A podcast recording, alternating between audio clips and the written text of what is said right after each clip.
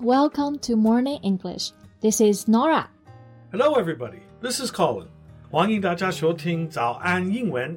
Colin，你有听过卖肾买苹果手机这件事情吗？Ah, yeah. You mean the 17-year-old kid who sold uh, his kidney to buy, uh, I think it was an iPhone 4. Yeah, so you knew it. 对，那个时候的苹果四其实就是最受追捧的手机了。而这个年轻人呢，他才十七岁，因为渴望要一台苹果手机呢，就用自己的肾去换了两万多块钱去买一部手机。 Mm, yeah, I remember. Um, you know, I was in China at the time, 嗯哼 and the, the kid was from Hunan. ，Yes, yes, But it was like, uh, I don't know, it was like years ago. right. It happened in 2011, so that's 10 years ago. 那刚刚讲到这个卖肾买苹果手机的小伙子啊，可能有一部分人听过，当时呢其实就是轰动一时 Yeah, it was, uh, once it was a big sensation. ，right? He, he was even famous abroad. Really? Yeah, yeah. And um, oh, there was also a meme talking about selling your kidney to be able to purchase an iPhone. 啊，meme 意思就是指的表情包啊。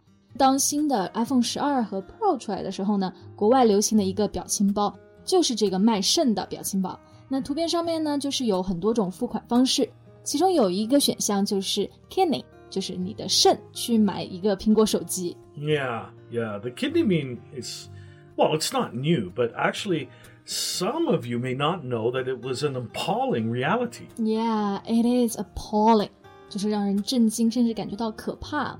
不过十年过去了，最近这个卖肾的男孩又上了一次热搜。 hmm So, how is he doing now? Well, let's find out in today's podcast. 在节目的开始，给大家送一个福利，今天给大家限量送出十个我们早安英文王牌会员课程的七天免费体验权限，两千多节早安英文会员课程以及每天一场的中外教直播课，通通可以无限畅听。体验链接放在我们本期节目的 show notes 里面了，请大家自行领取，先到先得。那刚刚讲到的这个小伙子啊，这些年他其实一直在接受治疗，仅剩的左肾呢也早已经严重受损，被评定为三级伤残。Oh, no. That's so sad.，Yeah。Well, he developed an infection in the remaining kidney because the operation was unhygienic. Right, infection 指的就是感染，那 hygienic 指的是卫生的，前面加了一个 on 的前缀，就是表不卫生的。因为这种贩卖器官的行为呢，本身就是违法的，所以他去摘肾的这个地下医院，手术环境是非常恶劣的，也导致他的伤口感染了。So, is he getting better now? 嗯，Nope. Now he's still bedridden. Oh, man, I don't know what to say after hearing this. Yeah, I feel the same. 那 bedridden，我们一起来看看这个单词啊。前面是 bed，就是床的意思，后面的 ridden 其实是 ride 的过去分词。那 ride 大家都知道有骑行的意思，for example, ride a bike, ride a horse。 Yeah, but when it comes to ridden, the meaning has changed.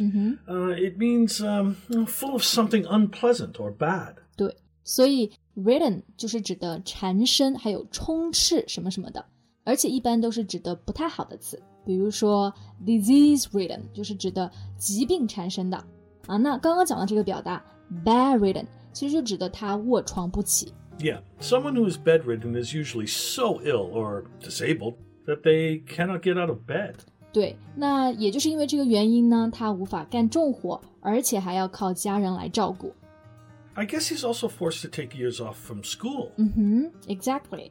Take years off from school，意思就是说休学很多年。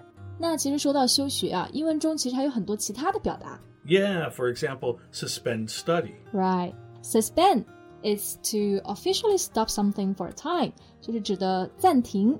那么 suspend study 也是指的休学。 Right, so you could also say take a gap year. Yeah, take a gap year. Gap 就指的间隙嘛。那这个休学一年通常是主动去选择你要去休学的。那如果要说休学两年，是不是就可以说 take two gap years？ Well, uh, yes, but uh, we usually say take a couple of gap years. Ah. And um, if it lasts for a, a while, it's really called quitting school. 是的， 如果你休太久了，那就是永久休学，也就是辍学了，所以你就会说 quit school。那这个地方其实要注意一下，school 在这个短语里面呢指的是学习，所以它不需要变成复数 schools。 Yeah. So I guess it must have been very difficult for him as well as his family. His life and future are pretty much ruined because of this. Yeah, just in exchange for an iPhone 4 and iPad 2. And now, no one wants those two products anymore. Yeah. You know, I feel among the younger generation, Mhm. there is, well, there is always a deep culture of taking as much as you can now and not considering the future. Yeah，就是非常的任性，不考虑后果吧。 Right. This act is, well, it's very stupid and reckless. 对，那这个单词非常的恰当啊，就是 reckless。rec 就是考虑的意思，那么后面呢加上一个 l e s s 的后缀，就变成了形容词，不考虑后果的。 Yeah. Being reckless is showing a lack of care about danger and the possible results of your actions. 嗯哼 Like the 17 year old boy. He was quite reckless. ，exactly。但是毕竟他才十七岁嘛，他也没有想过自己的行为可能会导致接下来一生的痛苦。嗯，其实这个年龄就非常容易犯错，因为心理不太成熟嘛。 Right. He was very immature. What he did is just to keep up with the Joneses. Keep up with the Joneses. Who are the Joneses? Well, it's an idiom. The Joneses can refer to your friends, your neighbors. Okay, so the Joneses，它并不是真正有一个人啊，而是指代身边的人、邻居、朋友都可以。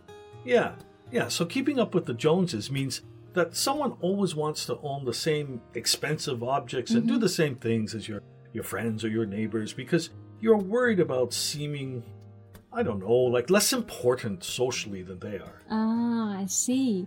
所以这个短语啊，意思指的其实就是攀比中文的。那么 keep up with 这个短语呢，其实也经常用到啊，它的意思就是赶上。比如说 keep up with the class 就是赶上上课的进度，keep up with the changes 就是与时俱进。 Exactly. When your friends are all using luxury goods, buying flashy cars, uh, some people would then hope to do the same to keep up with the Joneses. yeah, and this is actually really meaningless. 不过呢，很多人其实现在也在做着类似的事情，当然并不是指的卖肾啊，他们有可能是花呗呀、一直在欠钱，然后账单就挤压了，而且花钱从不节制， 就是为了赶上所谓的潮流。所以我觉得这个案例也是一个很好的警醒吧。嗯，Yeah, exactly. 好了，那今天的节目呢也聊到这里结束了。That's all for today's podcast. This is Norah. Thanks for listening. This is Colin. See you next time. Bye. Bye. 今天的节目就到这里了。如果节目还听得不过瘾的话，也欢迎加入我们的早安英文会员。成为会员，您就可以无限畅听我们每天一场免费的中外教直播课，以及两千多节原创系统课程了。今天我们限量送出十个七天免费试听权限，试听链接放在我们本期节目的 show notes 里了，请大家自行领取，先到先得。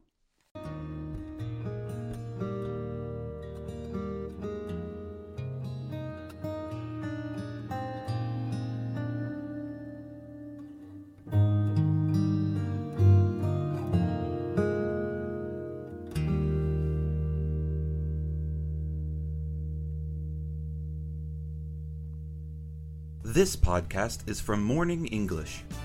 学口语就来早安英文。